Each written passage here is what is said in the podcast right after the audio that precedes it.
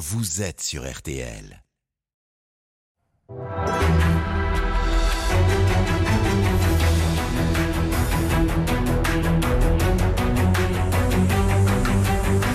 Le grand jury RTL Le Figaro LCI, Olivier Bost. Bonjour à tous, bienvenue dans ce grand jury. Jordan Bardella, bonjour. Bonjour. Vous êtes le président du Rassemblement national. Euh, pour les mobilisations contre la réforme des, des, retraites, votre parti est rejeté par les syndicats et vous n'êtes pas dans la rue. À l'Assemblée où s'ouvrent les débats demain, que tenterez-vous entre les députés, les républicains, plutôt conciliants, et les insoumis, plutôt bruyants? Le Rassemblement national va-t-il vraiment capitaliser sur le rejet de la réforme des retraites? Ce grand jury est en direct. Vous pouvez réagir, poser vos questions à Jordan Bardella en direct. Ça se passe sur les réseaux sociaux avec le hashtag Le Grand Jury. Marie-Pierre Haddad de la rédaction euh, Bonjour. de RTL.fr scrute ses réseaux sociaux et nous fera part de ses questions avec ce signal. À mes côtés pour vous interroger aujourd'hui, Jim Jarassier du Figaro. Bonjour, Bonjour. Jim. Bonjour. Et c'est la Bougriou de TF1 LCI. Et c'est la Bougriou qui vous pose la première question de ce grand jury. Bonjour Jordan Bardella. Bonjour. Euh, dans le journal du dimanche ce matin, Elisabeth Borne accorde deux nouvelles concessions aux Républicains. Elle explique qu'elle étend le dispositif sur les carrières longues et acte le principe d'un point sur la réforme de 2027, autrement dit une clause de revoyure. Les Républicains obtiennent des choses. Est-ce à dire que vous n'obtenez rien aujourd'hui? Ça montre surtout que LR est partie prenante euh, intégrale de la majorité présidentielle. Euh, et ça montre surtout que cette réforme est en réalité euh, inutile et qu'elle est davantage dogmatique et idéologique qu'elle n'est pragmatique pour les finances publiques. Parce qu'il y a encore quelques jours, le gouvernement nous expliquait sur tous les plateaux de télé que si on ne faisait pas cette réforme, si on ne mettait pas en œuvre la réforme qu'elle qui a été présentée par le gouvernement, alors on allait à l'effondrement du système de retraite et qu'on allait aux déficits les plus cataclysmiques. On s'aperçoit là que le gouvernement va donc, d'après les annonces de la Première ministre ce matin, est prêt à renoncer à une partie des gains financiers, une partie très importante. Hein. On parle de un tiers à la moitié des gains financiers obtenus par cette réforme des retraites pour pouvoir idéologiquement pas, pas, pas dire on a décalé l'âge de départ. les concessions faites aujourd'hui au ça retraite. pas. Oui, mais en réalité, euh, LR tente de négocier depuis, depuis plusieurs jours. Et on voit bien qu'il y, a beaucoup de députés qui, au sein même des Républicains, sont extrêmement gênés par les prises de position de M. Ciotti. Parce qu'il y a beaucoup d'élus des Républicains qui sont sur le terrain tous les week-ends et qui entendent les Français nous dire cette réforme, elle est sacrificielle. Et dire que nous ne pourrons pas aller jusqu'à l'âge de départ légal de 64 ans et qu'en réalité beaucoup de Français partiront avec, euh, avec une décote. Vous, vous et d'ailleurs, si je peux me permettre de compléter, hmm. que les Français qui nous écoutent ne soient pas dupes. On est là encore dans un habillage de la réforme pour tenter de faire passer l'âge de départ à la retraite qui est la principale mesure, le report à 64 ans.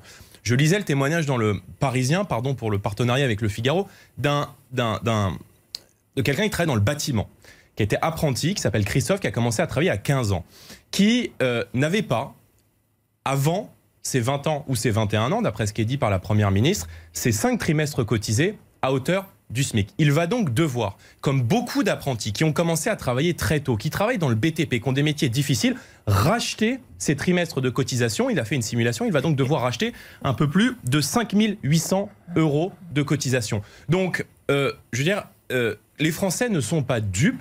Et, si une très large majorité de Français on va revenir, on va revenir s'oppose à ce texte, c'est parce qu'ils ont compris ce qui les attend. On va revenir dans le détail des, des, mesures, mais auparavant, vous commencez par nous dire finalement cette réforme va servir à rien. C'est ça votre propos après euh, les concessions faites aux, aux Républicains? Je dis qu'elle est inutilement douloureuse pour les Français. On ne peut pas gouverner euh, ad vitam aeternam contre le peuple français. Et je dis que depuis le, le, le début du Ah, règne. C'est pour bien comprendre ce que vous avez dit. L'équilibre financier visé par le gouvernement, pour vous, ne sera plus rempli après les concessions faites aux Républicains? Bah, Il faut juste se rendre compte qu'on est là en train de parler, parce qu'on parle de déficit des retraites. Moi, je, le gouvernement fait de la pédagogie, il faut qu'on en fasse aussi. Euh, on parle d'un manque à gagner, non pas dans les dépenses de, du système de retraite qui, d'après toutes les projections qui sont faites par le Conseil d'orientation des retraites, sont stables à l'horizon 2070. Oui, c'est les recettes. On parle des recettes. On parle d'un trou de 10 milliards d'euros par an. Vous savez combien nous coûtent les dépenses de retraite? On parle de 350 milliards d'euros par an. Et ces reproches viennent d'un gouvernement qui a fait 600 milliards d'euros de dettes depuis 2017 et qui a fait voter cette année un budget en déséquilibre de 160 milliards. Moi, je dis juste une chose, c'est que euh, on parle de la retraite depuis plusieurs semaines sur tous les plateaux de télé comme si c'était de la comptabilité. La retraite, c'est un choix de société. Et le choix de société que fait le Rassemblement national, c'est celui de la vie en bonne santé à la retraite. Et je pense, et nous disons, et nous le défendrons dans les différents amendements qui seront déposés, que euh, nous pouvons faire cet effort financier pour permettre à tous ces Français qui font des métiers difficiles, à la France qui se lève tôt, à la France des BTS, à la France qui est épuisée, qui est usée par le travail, de pouvoir arriver à la retraite en bonne santé, sans avoir le dos cassé, sans avoir le bras cassé, pour pouvoir profiter euh, de ses proches, de sa famille, pour pouvoir voyager. Et les retraités, ça n'est pas juste des numéros, ça n'est pas juste des poids morts, ce sont des gens qui font vivre le tissu associatif, ce sont des gens qui font vivre le tourisme aussi hors saison, les commerces hors saison, qui prennent du temps pour s'engager, pour s'occuper de leurs enfants et de leurs petits-enfants. Là encore, on est au cœur d'un choix de civilisation et d'un choix de société, là où le gouvernement fait de la comptabilité avec euh, les, seniors. Jim Tarassé. Si la réforme des 64 ans passe et que vous accédez au pouvoir, est-ce que vous nous annoncez aujourd'hui que euh, vous allez revenir à votre proposition qui est la retraite à 62 ans? Est-ce que vous promettez ça aux Français Nous, alors je suis pas en train, je, je, ça vous aura pas je suis pas candidat à l'élection présidentielle. Euh, on ne fait pas le projet pour dans quatre ans. Euh, euh, je peux vous dire que Emmanuel Macron nous a légué en 2022 par rapport à 2007 un pays avec 600 milliards d'euros de dette. Nous défendions en 2017 un principe qui était celui de la retraite à 60 ans et 40 annuités parce que les finances de l'État et la situation économique à un moment donné nous le permettaient.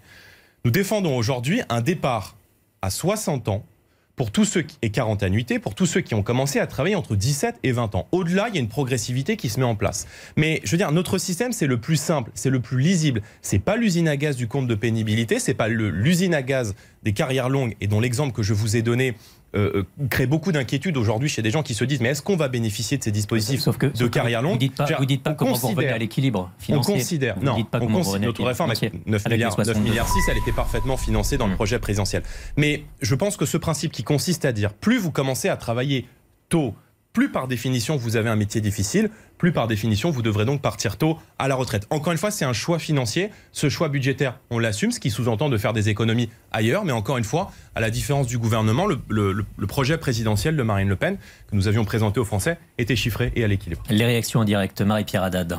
Oui, on a la réaction d'un internaute, un abonné même sur notre compte Instagram, qui dit bah, justement, vous, vous ne souhaitez pas vous projeter sur les 4 ans, 5 ans à venir, mais lui, il vous demande de le faire si vous arrivez au pouvoir. Est-ce que vous reviendrez en arrière si la réforme des retraites est adoptée et que maintenant il faut partir à la retraite Donc la question de Jim auquel vous n'avez pas répondu. Peut-être la réponse n'est pas claire, mais oui, je pense que euh, nous devrons euh, permettre à ceux qui ont commencé à travailler entre 17 et 20 ans de partir à 60 ans et 40 annuités. Et pour une raison très simple, c'est que à l'heure où on se parle, l'espérance de vie dans notre société, elle stagne. Et elle stagne d'autant plus s'agissant de l'espérance de vie en bonne santé, notamment pour les Français qui ont commencé à travailler très tôt. Pour les Français les plus modestes, je vous rappelle qu'il y a 10 années d'écart d'espérance de vie entre les revenus les plus hauts et, les revenus les, plus bas dans notre société. Donc la réponse pour les autres, ceux qui ont commencé à travailler plus tard, à quel âge est-ce qu'ils pourront partir à la retraite du coup? Dans le projet présidentiel que nous avions présenté aux Français, euh, nous allions jusqu'à un, maximum de 62 ans pour l'âge de départ légal et 42 annuités. Mais quand vous avez commencé à travailler à 24, 25 ans, c'est normal que vous puissiez partir plus tard. Parce que quand on fait euh, votre, métier ou le mien, on peut considérer qu'on a un métier qui est moins exposant physiquement. Or, aujourd'hui, cette réforme, elle pèse sur les Français qui ont commencé à travailler très tôt. Et elle est là l'injustice du gouvernement. On a le sentiment d'un président de la République qui, depuis le début de son règne, euh, euh, gouverne pour les premiers de cordée au détriment des premiers de corvée. Et tous ces Français qu'on a applaudis il y a deux ans pendant la crise sanitaire, souvenez-vous, ceux qu'on a appelés les Français de la première ligne, euh, les infirmiers, les soignants, les éboueurs, les boulangers, tous ceux qui ont fait vivre, qui ont fait tenir notre pays durant la crise sanitaire, on les a applaudis il y a deux ans et aujourd'hui, dans un cynisme le plus total, on vient leur demander de travailler davantage. Or, cette réforme, elle protège ceux qui ont commencé à travailler très tard parce qu'en réalité, elle ne touche pas à la durée de cotisation de ceux qui ont commencé à travailler à 24 ou 25 ans. Donc le macronisme, ça consiste à faire travailler, à faire cotiser plus longtemps un infirmier ou un boulanger qu'un cadre de la haute finance ou qu'un directeur euh, marketing. il en faut, mais il y a juste un problème de justice sociale et euh, d'équilibre. Vous, vous nous avez expliqué pourquoi vous avez fait changer votre position de 60 à 62 ans, il y en a un qui n'a pas changé de position, c'est Jean-Luc Mélenchon et sa famille. Les mais ils n'arriveront jamais au pouvoir. Si 60 ans, ils tiennent sur cette mesure-là. Est-ce qu'ils sont plus courageux que vous sur ce sujet? Mais euh, enfin, on peut vendre n'importe quoi aux gens. C'est-à-dire que moi, je peux arriver sur votre plateau et expliquer aux Français, on va faire la retraite à 50 ans, comme l'ont expliqué des responsables de la CGT dans des meetings de la Nupes. Mais ça n'est pas sérieux et ça, ça n'est pas d'être pris au sérieux par les Français qui nous regardent et par les Français qui connaissent aussi euh, le, poids des déficits publics que nous avons sur les épaules. Si on part du principe que la retraite, c'est le temps long, et qu'à l'horizon 2070, euh, notre euh, niveau de dépenses des retraites est globalement stable à autour de 14% du PIB. Alors, il faut revenir aux fondamentaux de ce modèle de retraite. La retraite par répartition, telle qu'elle a été conçue par le Conseil national de la résistance et par le général de Gaulle, revient à la solidarité intergénérationnelle et à faire payer euh, les gens, à faire en sorte que ceux qui travaillent par leur cotisation paient la retraite de ceux qui ne travaillent plus, de ceux qui sont à la retraite. Donc, pour assurer la pérennité de ce système, il y a en réalité deux solutions qui sont exclues de ce texte. C'est la natalité et la qualité des emplois. La natalité parce que, euh, et c'est peut-être là la variable qui devrait nous inquiéter, à l'horizon 2035, le solde euh, euh, de- d'accroissement de, la population reviendrait à être négatif. C'est-à-dire qu'on n'a jamais fait aussi peu d'enfants dans notre société. On a 68 millions de Français. La France n'a jamais été aussi peuplée. Or, on n'a jamais fait aussi peu d'enfants depuis euh, la Seconde Guerre mondiale. Donc, euh, je veux dire, la première des mesures à prendre pour assurer la pérennité de ce système de retraite serait d'encourager tous ceux qui le souhaitent à, à pouvoir faire des enfants. Aujourd'hui, beaucoup de Français sont inquiets de demain et après-demain. Ils sont inquiets parce que il y a une crise du pouvoir d'achat, parce que la guerre revient à nos portes, parce que la crise sanitaire, parce que la perte de notre identité, parce que la question du climat qui fait peser On- on va- des on- inquiétudes sur beaucoup de Français. On va revenir sur Or, ces je pense de- que on va euh, revenir sur toutes ces les questions. politiques qui Ouais. pourraient être mises en place par l'État Hmm. pourraient encourager à la natalité. Nous avions proposé On notamment va des revenir sur incitations On fiscales. va revenir sur ces pour propositions. permettre, on va revenir dans le euh, aux détail. Français- Jordan Bardella, mais juste pour euh, poursuivre le fil, euh, d'abord une interpellation euh, avec le hashtag Le Grand Jury sur les réseaux Oui, sociaux. qui concerne Marine Le Pen, mais aussi vous-même, vous avez déclaré vouloir prendre la tête de l'opposition sur la réforme des retraites, je vous cite, mais euh, certains internautes constatent que Marine Le Pen se fait assez discrète en ce moment, alors que Jean-Luc Mélenchon, lui, a pris la parole plusieurs fois sur le sujet. Pourquoi cette discrétion? Mais écoutez, demain, l'Assemblée nationale, euh, en réalité, le Parlement, c'est la mère de toutes les batailles. Je pense qu'il y a mille et une façons de contester cette réforme des retraites. Il y a beaucoup de Français qui sont dans les rues, qui marchent pacifiquement. Ils ont raison de l'être. Il y a beaucoup de Français qui se mobilisent sur les réseaux sociaux, dans le débat public, pour émettre leur opposition à la réforme. Et puis, il y a le travail du Parlement. Et je dis aux Français, le travail du Parlement, il est absolument central parce que c'est là que va se décider ce choix de société. Nous avons obtenu, vous savez que nous proposons que euh, cette réforme soit soumise à un référendum, partant du principe que 70% des Français y sont opposés. Et qu'en réalité, plus le gouvernement fait de la pédagogie, plus les Français s'aperçoivent à quelle sauce ils vont être mangés, plus les Français y sont euh, opposés. Nous avons obtenu euh, la mise aux voix, demain à l'Assemblée nationale, d'une motion référendaire. Vous avez le moindre espoir Moi, que ça soit adopté? Ben, écoutez, c'est un moment de vérité, en réalité. Moi, je mets au défi tous les partis qui se disent d'opposition de voter cette motion référendaire. Vous y croyez vraiment? Et. Mais c'est pas. à moi d'y Ouais. croire ou de ne pas croire. Hmm. Les 88 députés du Rassemblement national, c'est leur mesure, ils vont voter cette motion référendaire. Mais qu'est-ce que ça Est-ce que la gauche, non mais c'est très intéressant, est-ce que la gauche, ça, ça risque juste de prouver votre isolement pour le est-ce que la. Non. Ceux qui ne voteront pas cette motion ne pourront plus se dire d'opposition. Donc est-ce que la gauche, qui est opposée à cette réforme des moi je ne suis pas sectaire. Et c'est pas parce que quelqu'un de gauche vient expliquer que le ciel est bleu que je vais dire le contraire alors que le ciel est bleu. Donc demain c'est l'heure de vérité. Moi j'appelle les, tous les partis qui se disent d'opposition, tous les représentants de cette majorité de refus, des Français qui ne veulent pas cette réforme parce que c'est une réforme triste, cynique, douloureuse pour le peuple français, de voter la motion référendaire du Rassemblement national et de permettre la mise aux voix de ce projet de loi douloureux pour le peuple français à l'avis du peuple français par l'intermédiaire d'un référendum. J'ai entendu Emmanuel Macron pendant la campagne présidentielle, vous vous en souvenez, nous parler d'un référendum. Il n'y a pas eu de référendum en France depuis 2005. On a là un texte qui va engager le pays, non pas pour euh, la- la prochaine élection, mais pour la prochaine génération. Donc je dis à tous les députés de l'opposition, y compris aux députés de LR, qui pourraient être en désaccord avec euh, la ligne qui a été choisie par M. Ciotti de voter cette motion référendaire. Ça sera l'heure de vérité et on verra demain quels sont les mouvements de poli- politique qui sont dans l'opposition à Emmanuel Macron. Votre appel est, est- est lancé. Vous parliez d'Emmanuel Macron. Marine Le Pen, à propos de la détermination du, du chef de l'État de mener cette réforme des retraites, a dit qu'il y avait un côté sadique du gamin qui arrache les ailes des mouches. Est-ce que vous reprenez cette euh, critique à votre compte? Ah, écoutez, je veux dire, les Français nous écoutent ont entamé cette année 2023 avec euh, la crise du pouvoir d'achat, l'inflation, les inquiétudes créées par la guerre entre l'Ukraine et la Russie, la perte continue de leurs valeurs, de leur liberté. Y a l'explosion de l'insécurité et probablement qu'on aura encore l'occasion de parler des chiffres de l'immigration. Des faillites en cascade de nos artisans boulangers. Moi, je suis allé dans la Marne rencontrer un artisan boulanger qui m'a dit dites- je ne me verse plus de salaire. Donc je ne me verse plus de salaire en rajoute, parce que ma facture d'énergie a été multipliée par 3 et qu'elle sera multipliée par 4 dans les prochaines semaines. Et euh, cet artisan boulanger, il a été contraint de Donc licencier ses salariés. Et le, le gouvernement, donc censé Macron protéger les Français, entame cette Ouais. année en leur disant vous allez devoir travailler davantage. Donc je crois que c'est profondément euh, cynique. Et en réalité, ce qui est incompréhensible, c'est que le gouvernement est en train de se mettre tout le monde à dos pour une réforme qui est inefficace et, ils ont- et dont on voit bien dans l'interview de la Première ministre ce matin dans le JDD que les gains financiers ne sont Vous absolument dites pas garantis. cynique, un gamin euh, sadique? Vous allez jusque-là? Pour parler du président de la République Oui, je pense qu'il y a une forme de, cynisme dans sa politique. Euh, et, en réalité, de- de- depuis qu'il a été élu en 2017, euh, euh, c'est toujours sur les mêmes que pèsent les efforts. Et c'est toujours aux mêmes qu'on fait des cadeaux. Je ne vais pas vous faire la liste, mais vous vous souvenez de la suppression de l'ISF, de la suppression de l'exit tax, de la suppression de la flat tax au même moment où on augmentait les APL. Et là, au même moment où les Français les plus modestes ou ceux qui travaillent dur n'arrivent plus à payer leurs factures d'énergie, le chef de l'État démarre cette année en leur disant vous allez devoir euh, travailler davantage, alors même qu'on n'a aucune garantie sur les gains financiers qui pourraient être faits. Et pour une raison très simple d'ailleurs, il y a 42% des Français qui, lorsqu'ils arrivent à la retraite, d'après une étude de l'adresse, sont sans activité. C'est-à-dire c'est- soit sont au chômage, chiffres que vous soit citez. sont au chômage longue durée. C'est les Ouais. chiffres de l'adresse, hein, c'est pas les chiffres du, du Rassemblement national.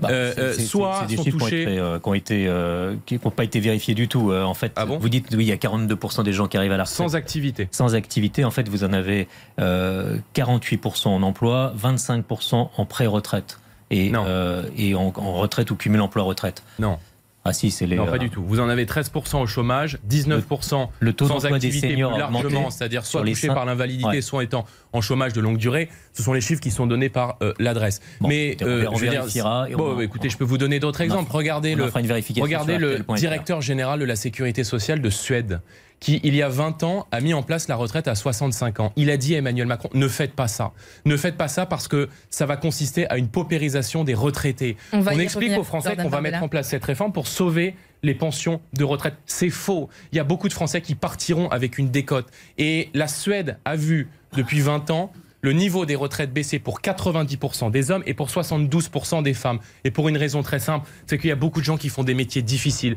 et qu'il y a beaucoup de gens qui ont leur corps exposé au travail. Il y a des infirmiers, il y a des caissiers, il y a des éboueurs, il y a des policiers qui ne pourront pas travailler jusqu'à euh, 64 ans ou un peu plus longtemps s'agissant des policiers et qui seront donc contraints de partir avec une On décote. va, on va y revenir. Euh, petite parenthèse sur le gouvernement. Le parquet national financier a retenu l'infraction de favoritisme à l'encontre du ministre du Travail, euh, Olivier Dussopt, en 2017, alors qu'il était encore euh, député maire. Il avait euh, reçu d'une entreprise deux œuvres d'art en cadeau au moment de la signature d'un marché public. Il est aujourd'hui en première ligne pour défendre cette réforme des retraites. Est-ce que vous réclamez son départ ou en tout cas, quelle est votre réaction à cette information? On parle là d'une réforme des retraites qui est rejetée par l'opinion et qui va désormais être portée par un ministre affaibli. Rappelons, quand on a des principes, on les applique euh, à soi et aussi à ses opposants, qu'il a pour l'instant une présomption, une présomption d'innocence. Le droit fonctionne comme cela dans notre pays. Mais voyez bien qu'il y a tout un, écosystème autour de la Macronie. Je ne vais pas vous refaire toute la liste des affaires qui ont ébranlé le gouvernement depuis 2017. Mais beaucoup de Français ont le sentiment que euh, le gouvernement et que la Macronie, en tout cas, utilisent la puissance publique à des fins privées. Et qu'il y a autour de ce gouvernement un halo de corruption.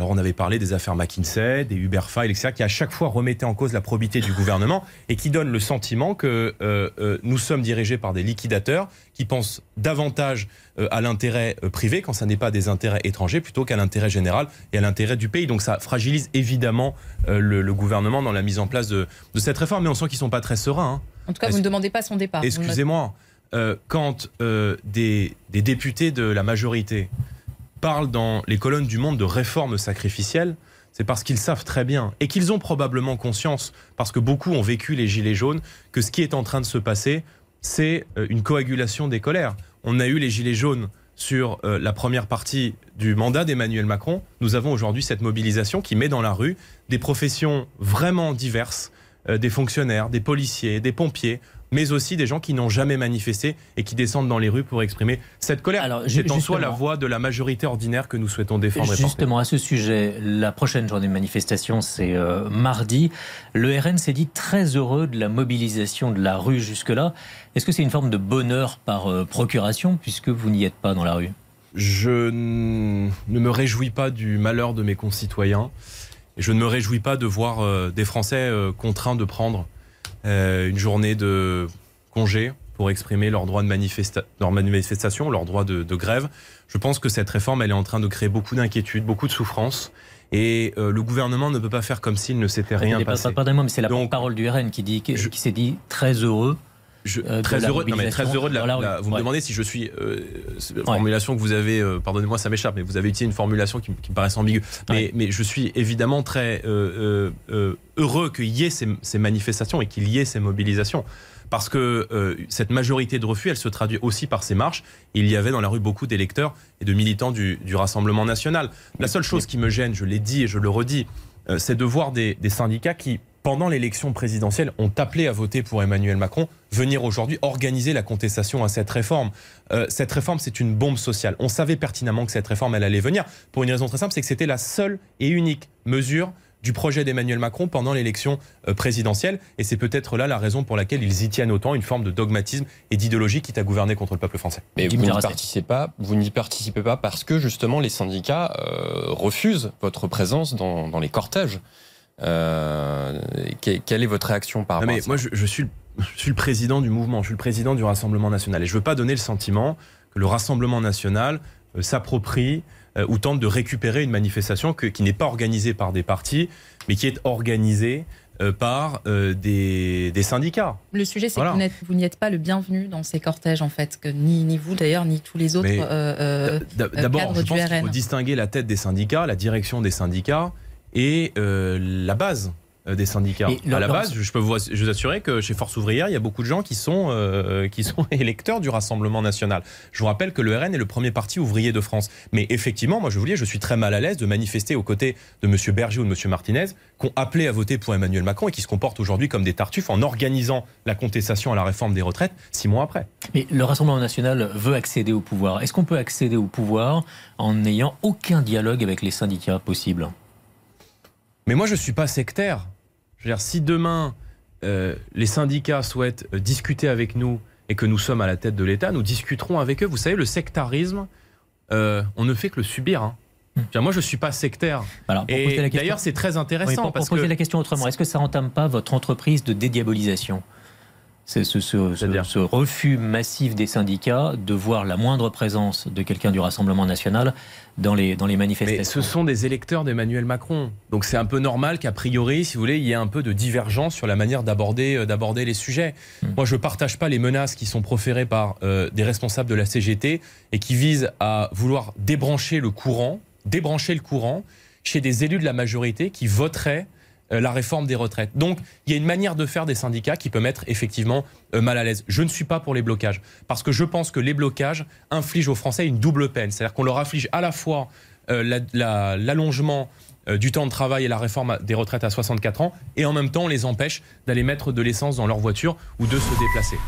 Une interpellation sur les réseaux sociaux, Marie Oui, Pierre Haddad. pour revenir juste un instant sur les manifestations, est-ce que du coup vous comptez organiser votre propre manifestation vu que vous ne souhaitez pas vous rendre dans celle organisée par les syndicats? Non, on ne pas organiser notre propre manifestation. On- je suis à la tête d'un mouvement qui a le premier groupe d'opposition à l'Assemblée nationale. Donc, je veux dire, on peut descendre euh, dans la rue. Mais si nous sommes parlementaires et si nous sommes députés, c'est parce que les Français nous ont élus justement pour mener cette opposition à l'Assemblée nationale. Donc, euh, nous allons euh, faire en sorte euh, de, de- de mettre ce texte en échec à l'Assemblée nationale. Et moi, je dis aux Français, n'ayez pas peur. Rien n'est fait à l'heure actuelle. Rien n'est fait à l'Assemblée euh, nationale. On peut encore mettre ce texte en déroute et faire en sorte que ce texte cynique, triste, de défaitisme, parce que c'est une réforme de défaitisme, c'est une réforme de gens qui abandonnent totalement l'ambition de réindustrialiser le pays, de faire monter en gamme notre économie pour amener des cotisations supplémentaires, qui n'ont créé depuis, le 17, depuis 2007 une très grande partie d'emplois qui sont des Uber Jobs, qui sont des emplois précaires qui par définition amènent peu de cotisations, qui sont des gens qui ont renoncé à faire le patriotisme économique, qui sont des gens qui ont renoncé à faire des économies dans les mauvaises dépenses de l'État et notamment dans la fraude sociale, dans la fraude fiscale, dans l'immigration et dans l'argent qu'on verse à l'Union européenne euh, chaque année. On cherche 10 milliards d'euros.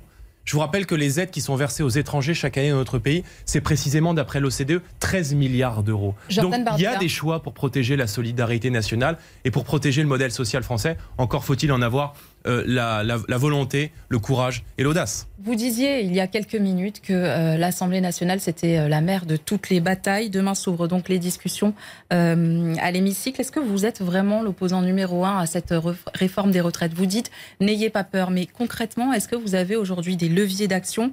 Vous accusez notamment les républicains d'être la, béquille du gouvernement, mais aujourd'hui, eh bien, Eric Ciotti dit lui-même que vous présentez par exemple les mêmes amendements que la France insoumise que euh, François Ruffin, par exemple. mais ce qui est clair, c'est que eux sont dans la majorité présidentielle et que eux sont systématiquement, en tout cas s'agissant de la direction de LR, contre l'avis d'une grande partie de leurs électeurs, dont je vous rappelle qu'une moitié sont opposés à la réforme des retraites. Euh, là pour faire la voiture balai du gouvernement. non, non, c'est ce qui est dans l'ADN de, LR depuis l'élection d'Emmanuel Macron, c'est de se comporter comme la, la raclette, vous savez, sur la vitre de la douche. Et moi, quand j'ai pris ma douche, j'ai une raclette pour racler les gouttes. Bah, ils font exactement la même chose avec la politique d'Emmanuel Macron. Sur les amendements. Donc, pardonnez-moi. non, mais c'est très intéressant sur les amendements. Hmm. La Nupes, qui se comporte de manière puérile, a déposé des, des, des milliers d'amendements, 20 000 amendements à l'Assemblée nationale. Ces 20 000 amendements vont créer un embouteillage législatif, un bavardage législatif qui va empêcher, empêcher le vote pour ou contre de ce texte. Si, avant vendredi 17, à minuit, ce texte n'est pas voté favorablement ou défavorablement par les députés, le texte échappe aux députés et s'en ira au Sénat. Nous, nous avons déposé des amendements qui sont des amendements sérieux, des amendements constructifs constructifs dans le sens où ce sont quasiment, en très grande partie, des amendements de suppression. Alors justement, qui soit à restreindre la, nocivité de ce texte, soit à le supprimer. En réalité, je vais vous dire, un seul amendement, un seul, oui. sur lequel se seraient mis d'accord tous les partis d'opposition, aurait suffi, en supprimant l'article 7, qui est le principal article qui, vise à ce report à 64 ans, à faire tomber la réforme des retraites. Donc la NUPES, en se comportant de manière puérile, en se comportant comme des enfants, euh, euh, euh, permet au gouvernement de faire passer ce texte en toute facilité. Donc oui, nous sommes aujourd'hui, pardon de le dire, la seule force d'opposition et surtout le seul mouvement qui porte la voix de cette majorité de refus à l'Assemblée. Il y a un amendement euh, identique entre la France insoumise et vous pour maintenir les régimes spéciaux à la RATP notamment. Mais excusez-moi pour une raison très simple. Je veux dire, euh, euh, je suis, j'essaie d'être pragmatique. on parle, s'agissant de la RATP, de gens qui partent à 56 ans enfin, on parle accessoirement de profession, et c'est aussi vrai pour la police d'ailleurs, à qui on va demander à policiers de travailler plus longtemps, où on a beaucoup de mal à recruter. Ce sont des professions dans lesquelles on trouve de plus en plus, de moins en moins, pardonnez-moi, de candidats au concours, de candidats euh, au recrutement. Donc la question que je pose, elle est pragmatique. Est-ce que de retirer les seuls avantages, je ne dis pas qu'il n'y a pas d'alignement nécessaire, quand vous pouvez partir plus tôt aujourd'hui euh, euh, quand vous conduisez des bus parce que vous êtes euh, à Paris par rapport à la province, c'est une inégalité qu'il faut résoudre. Et moi, sur les régimes ah, spéciaux, je suis favorable à la clause du grand-père. Mais vous n'avez pas d'amendement là-dessus. Vous ne pouvez pas. Pour, mais écoutez, on peut créer un embouteillage législatif. Moi, mon sujet, c'est de faire en sorte que ce texte ne passe pas. Et c'est de faire en sorte que l'article 7 soit mis en échec pour éviter que les Français aient à travailler jusqu'à 64 ans quand ils se demandent encore aujourd'hui s'ils vont pouvoir travailler jusqu'à 62 ans. les régimes spéciaux aujourd'hui. Ne, ne, on peut discuter de quelques régimes spéciaux. Et moi, je suis favorable à la clause du grand-père. Je pense qu'il y a beaucoup de régimes qui sont amenés à Mais inversement, on n'imagine pas aujourd'hui un policier, un marin-pêcheur ou un pompier travailler jusqu'à 64 ans. Donc, encore une fois, euh, euh, ce sont des sujets de diversion. C'est-à-dire qu'on passe à côté de l'essentiel,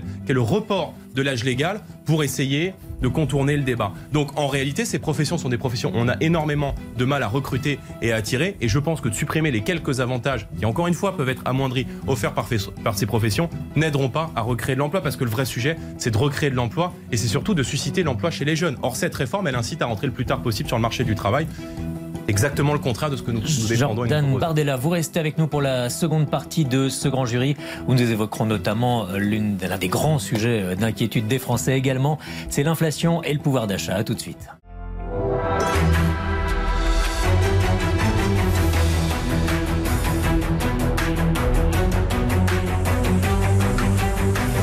Suite du grand jury RTL Le Figaro LCI. Olivier Bost. Jordan Bardella, le président du Rassemblement national, est notre invité ce dimanche dans le grand jury. Euh, juste avant de parler des questions de pouvoir d'achat importantes pour les Français, encore un mot sur euh, les retraites avec euh, Jim Jarassé. Oui, et sur la question de la natalité, vous en avez déjà parlé dans la première partie de, de l'émission. Vous voulez en faire une grande cause hein, de, de l'année 2024. Vous parlez beaucoup, on l'a entendu, de l'argument économique hein, derrière cette question de la natalité, mais il y a aussi un argument identitaire euh, qui existe et que vous défendez euh, au Rassemblement national. Euh, est-ce que vous avez encore la, est-ce que vous défendez encore la théorie du grand remplacement? Voilà, vous êtes passé des retraites au grand remplacement. Si je l'avais fait, vous auriez trouvé ça caricatural. Mais non, je dis une chose les bébés de 2023, c'est les cotisants de 2043. dans un système où ceux qui travaillent paient la retraite de ceux qui ne travaillent plus, on n'a pas d'autre choix que de soutenir la natalité, de permettre à ceux qui le souhaitent, aux femmes qui le souhaitent, de pouvoir faire des enfants sans avoir des contreparties importantes. Or, ce texte est l'une des principales victimes euh, de, ce, de cette réforme des retraites. C'est aussi pour ça que je combats ce texte, c'est parce qu'elle va être plus durement, euh, euh, je veux dire, elle va être plus dure pour les femmes, notamment les femmes qui ont des carrières hachées. Et en réalité, le bénéfice qu'elles obtiennent en faisant des enfants va complètement ah, disparaître par le report la question de, de l'âge est-ce que derrière, Donc, que derrière il y a, deux il y a une autre question il y a deux possibilités. de l'immigration Il y a deux possibilités pour soutenir la démographie. Hmm. Soit on fabrique les futurs travailleurs français, soit on conçoit euh, le peuple français de demain et après-demain et les cotisants de demain et après-demain, soit on décide de recourir à l'immigration. C'est précisément ce que fait, ce qu'a décidé de faire l'Allemagne. C'est ce qu'est en train de faire et c'est la voie sur laquelle est aujourd'hui en train de s'engager la France. Trois quarts, trois quarts de l'accroissement naturel de la population française n'est pas lié aux naissances, mais est lié à l'immigration. C'est-à-dire qu'il y a plus de gens qui rentrent dans notre pays que de familles françaises qui font euh, des enfants et qui font des petits enfants. Donc il y avait donc, une question en réalité, donc il y avait bien une question identitaire. en réalité, mais, il y a, mais dans tous les sujets, il y a une question identitaire, Monsieur Boss, parce que je veux dire la grande inquiétude du peuple français dans le siècle qui vient, c'est de ne pas disparaître. Les Français veulent préserver leur mode de vie, ils veulent préserver leur identité, ils veulent préserver leur langue, ils veulent préserver leurs coutumes, ils veulent préserver leur mode de vie. Et moi, je leur dis que aujourd'hui, le rapport démographique est en train de s'inverser.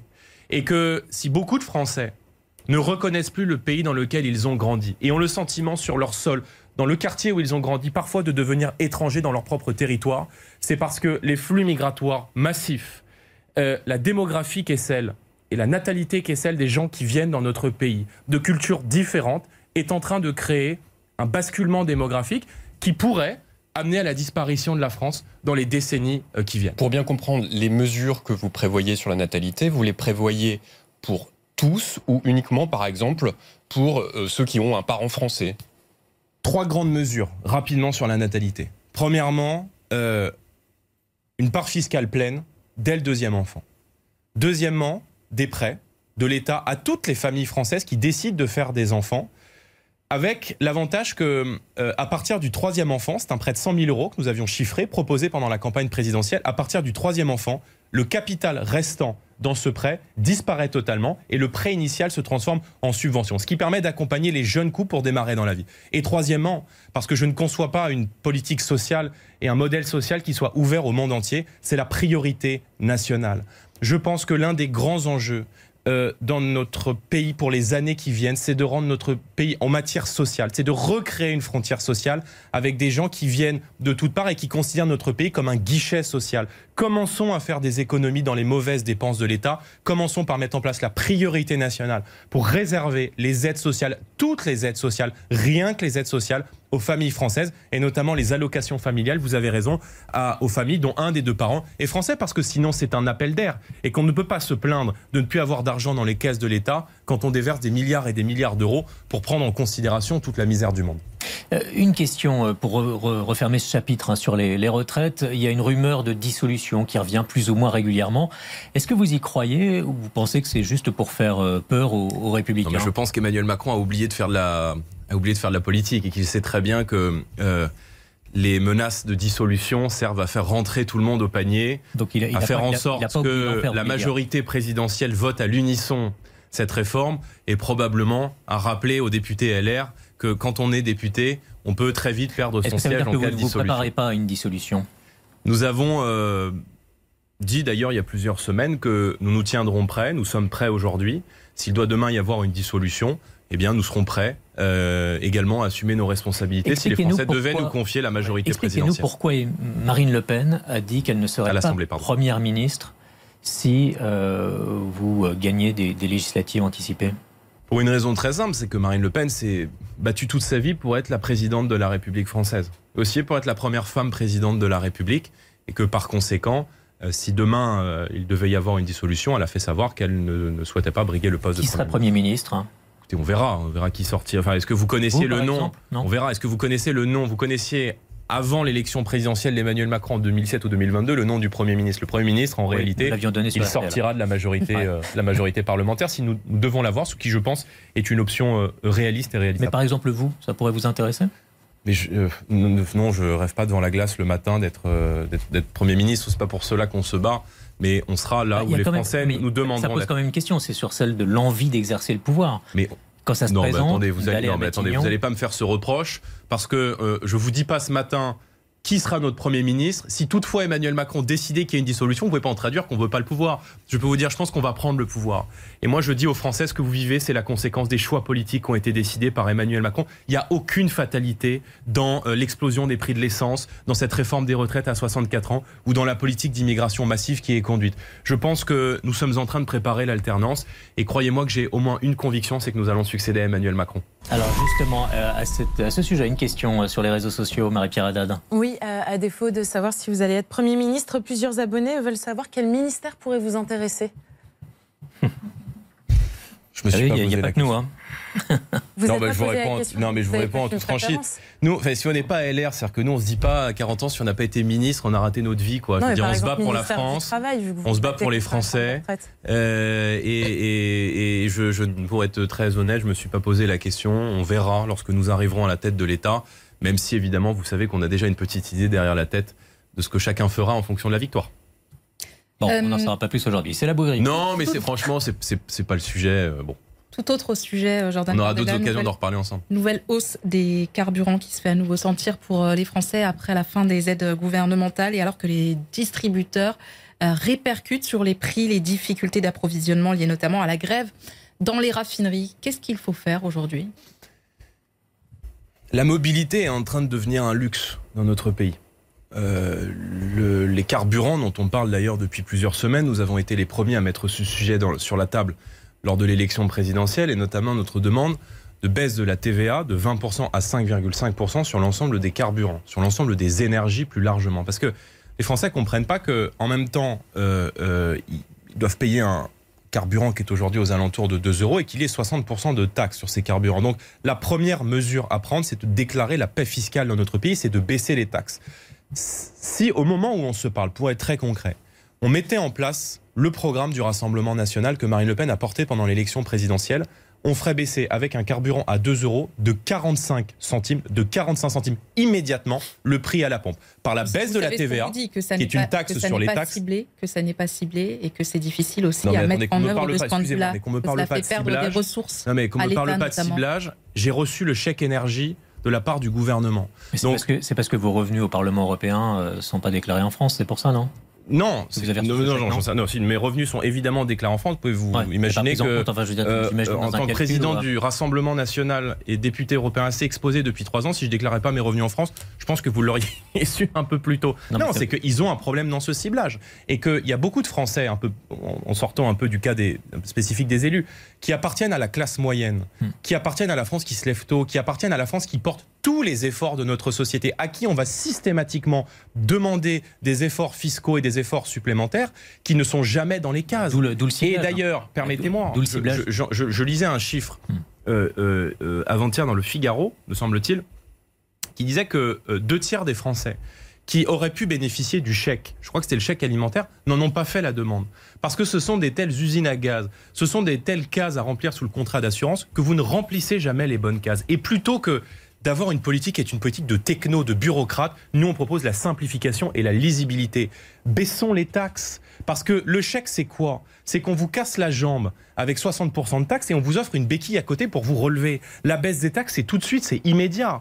en baissant la TVA de 20% à 5,5, qui est une taxe sur les taxes s'agissant des carburants, en annulant les hausses de TICPE, parce que c'est ça aussi Emmanuel Macron, c'est la hausse des taxes sur l'essence. Quand il est arrivé au pouvoir en 2017, on gagnerait 45 centimes. 45 centimes sur un litre de 2 euros. Donc il y a des mesures concrètes pour rendre du pouvoir d'achat aux Français. Je déplore que le gouvernement les refuse parce que je pense que c'est vraiment les seules mesures qui sont efficaces. Je disais que se déplacer est en train de devenir un luxe parce que la hausse des. C'est pas simplement des numéros, la hausse des, des, des des prix des carburants. C'est des Français qui se déplacent moins. C'est des Français qui, qui, qui, n'ont plus ces loisirs du week-end. C'est des Français qui vont moins voir leur famille euh, les week-ends. Et c'est surtout des Français qui, dans nos territoires ruraux et à la campagne, contrairement à ce que pense Madame Rousseau, euh, qui, qui pense qu'on pourrait se déplacer en trottinette partout, qui ont besoin de leur voiture pour pouvoir aller travailler, pour pouvoir euh, aller sur leur lieu de travail et pour pouvoir rendre visite à leur famille les week-ends. Une question sur Total Energy qui doit annoncer la semaine prochaine ses résultats. Le bénéfice 2022 pourrait être largement supérieur à 20 milliards d'euros, ce qui pourrait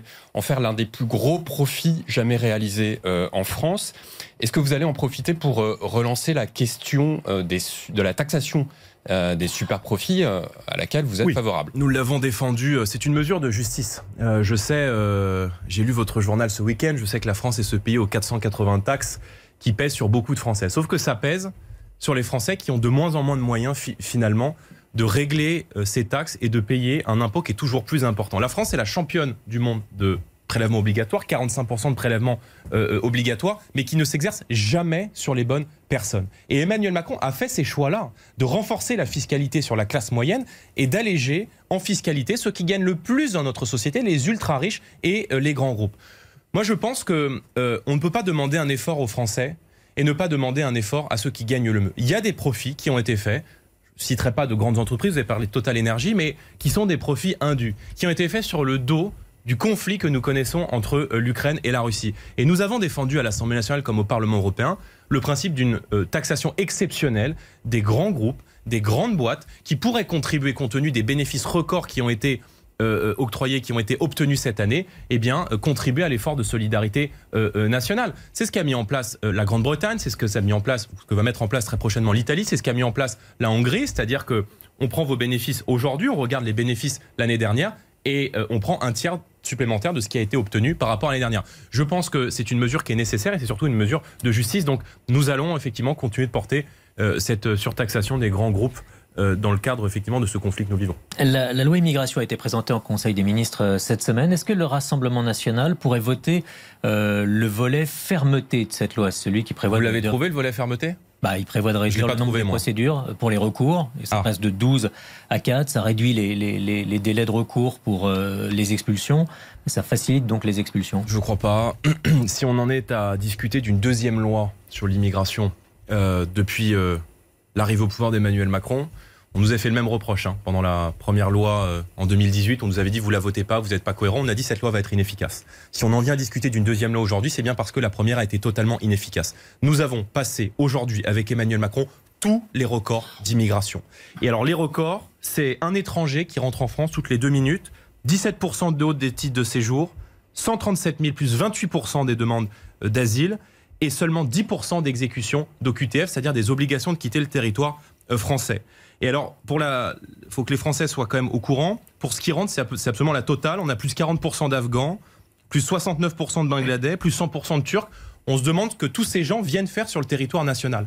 Moi, je ne soutiens pas une loi et je ne vote pas une loi qui prévoit d'accélérer la régularisation des travailleurs clandestins. L'une de vos que... porte-parole, Jordan Bardella, dit euh, s'il y a des bonnes choses dans cette loi, nous la voterons. C'est Laure Lavalette. Est-ce que vous vous euh, placez euh, en contradiction avec cela? Ou est-ce qu'au contraire, vous dites oui, s'il y a tout de même des choses, même si le projet de loi dans sa globalité ne nous correspond pas, on les vote Mais s'il y a des mesures de police administrative qui vont dans le bon sens, nous les voterons. Je vous donne un exemple très clair, je pense que c'est l'exemple dont parlait euh, ma collègue Laure.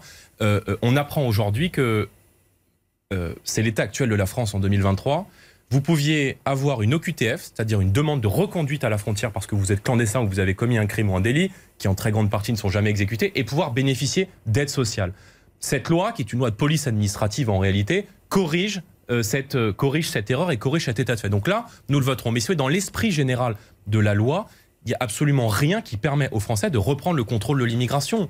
Rien sur la fin des aides sociales euh, aux étrangers qui fait de notre pays un, un, un, un hôtel pour les peuples du monde entier. Rien sur la priorité nationale. Rien une régularisation sur le d'un nombre de, de, ah bah de quotas. L'idée de quotas pour limiter pardon, le nombre de régularisations mais il peut pas en même temps demander un nombre de quotas et en même temps faciliter la régularisation des travailleurs clandestins. Ou alors c'est le en même Dans temps. Des métiers et on n'y comprend absolument plus rien du tout. Cette loi, elle prévoit quoi? Elle prévoit que euh, euh, aujourd'hui, au bout de huit mois de travail illégal, vous pouvez être régularisé. Mais je veux dire, c'est même un contresens économique parce que les grandes boîtes qui auraient recours, je ne parle pas des, des restaurateurs ou des hôteliers qui bien souvent font appel à l'immigration parce qu'ils n'ont pas d'autre choix et qu'ils ne trouvent pas de candidats. Et on pourrait parler de la formation, des salaires. J'ai pas de débat pour qu'on rentre dans le débat.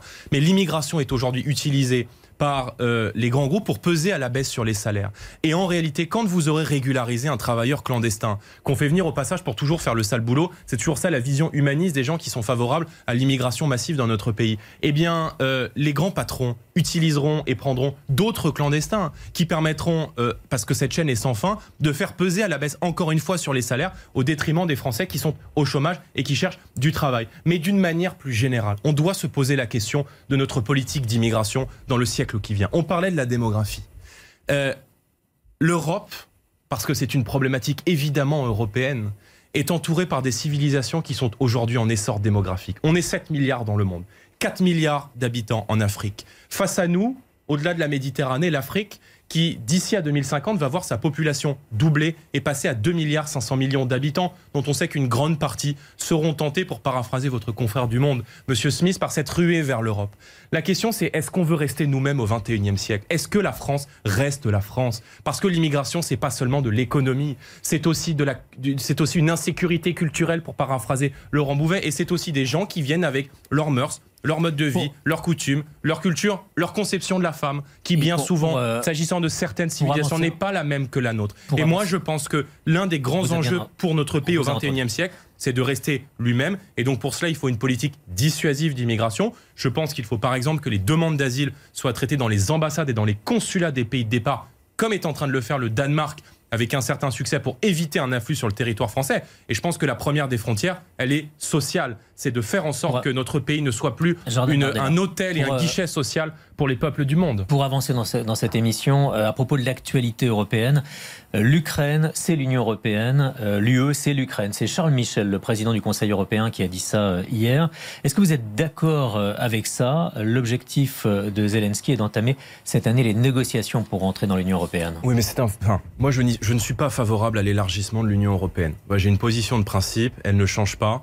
Je pense que l'Ukraine est un, est un, est un pays éminemment, est un pays qui appartient éminemment à notre civilisation européenne, avec qui nous avons une proximité. C'est la raison pour laquelle nous avions réclamé dès le début du conflit que soient accueillis euh, en France et dans les pays de l'Union européenne euh, les familles ukrainiennes, les réfugiés de guerre ukrainiens qui fuient euh, des conflits. Mais en réalité, c'est un faux débat parce que je dis c'est un faux débat, pas parce que cette question n'est pas intéressante, mais parce que vous savez qu'une procédure d'adhésion à l'Union européenne, ça prend plusieurs années, voire parfois plusieurs dizaines d'années. Donc, je pense que pour vous, c'est pas une perspective crédible?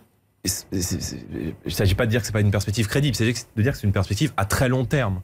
Donc je ne vois pas en quoi ça règle là, aujourd'hui, dans l'état actuel des choses, la question du conflit entre l'Ukraine et, la Russie. Une autre question sur l'aide militaire à l'Ukraine, Jim oui, Une question sur euh, les armes. La France va livrer 12 euh, nouveaux euh, canons César à l'Ukraine et des systèmes antimissiles. Est-ce que vous approuvez, vous, Jordan Bardella, ces aides militaires?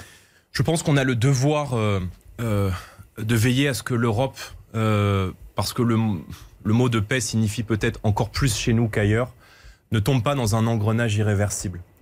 Euh, or aujourd'hui, le risque d'engrenage, il est réel. Euh, livrer du matériel défensif, canon César, on est à la limite, certes, des drones, du matériel médical, accueillir les réfugiés, c'est une chose. Et je peux suivre le gouvernement là-dessus.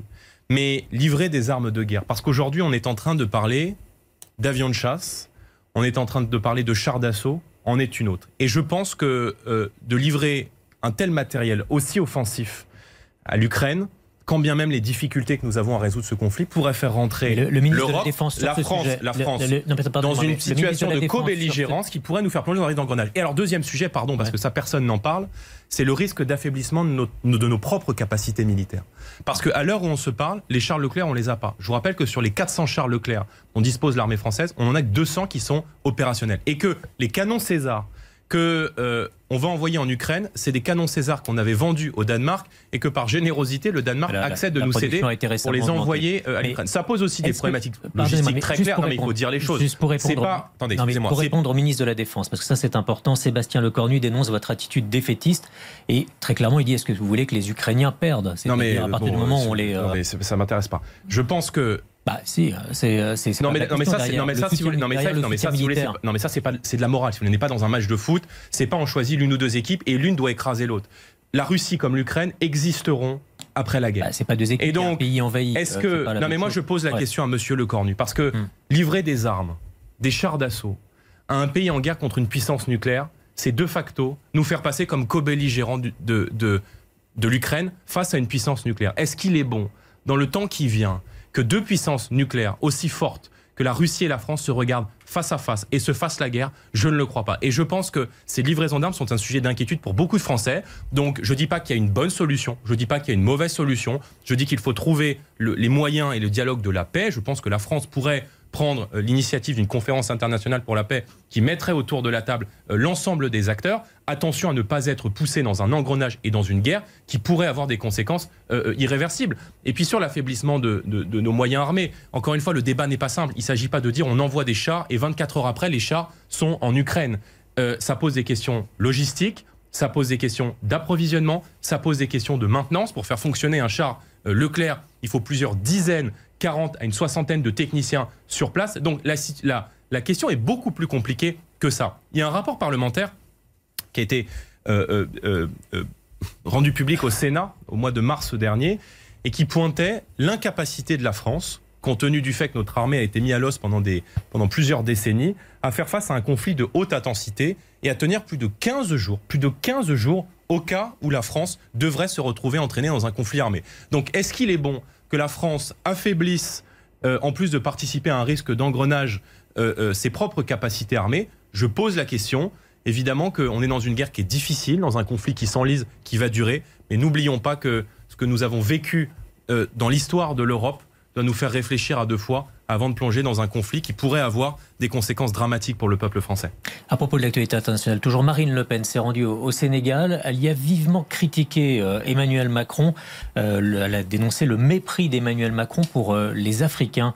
Est-ce que euh, critiquer le président français à l'étranger, quand il y a déjà un sentiment anti-français sur place, est-ce que c'est raisonnable?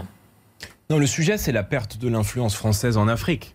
Ça d'accord, mais Euh, euh, aller en et- Afrique et dire que le président méprise les Africains, Je pense que, euh, bon, d'abord, euh, Marine Le Pen a évoqué beaucoup de sujets, si vous me permettez, de la, la nuance avec le, le président Macky Sall. La question de l'influence française s'est posée, celle du rapport du- de la diplomatie française aujourd'hui à l'égard de l'Afrique s'est posée aussi. Vous savez que nous soutenons l'intégration d'un pays africain comme le Sénégal euh, au Conseil de sécurité de l'ONU avec un, un droit de veto, une possibilité de siéger en permanence, et qu'elle a évoqué avec lui un certain nombre de problématiques. La question de la souveraineté alimentaire, la question de l'énergie et la question des relations que nous devrons avoir demain avec ce pays.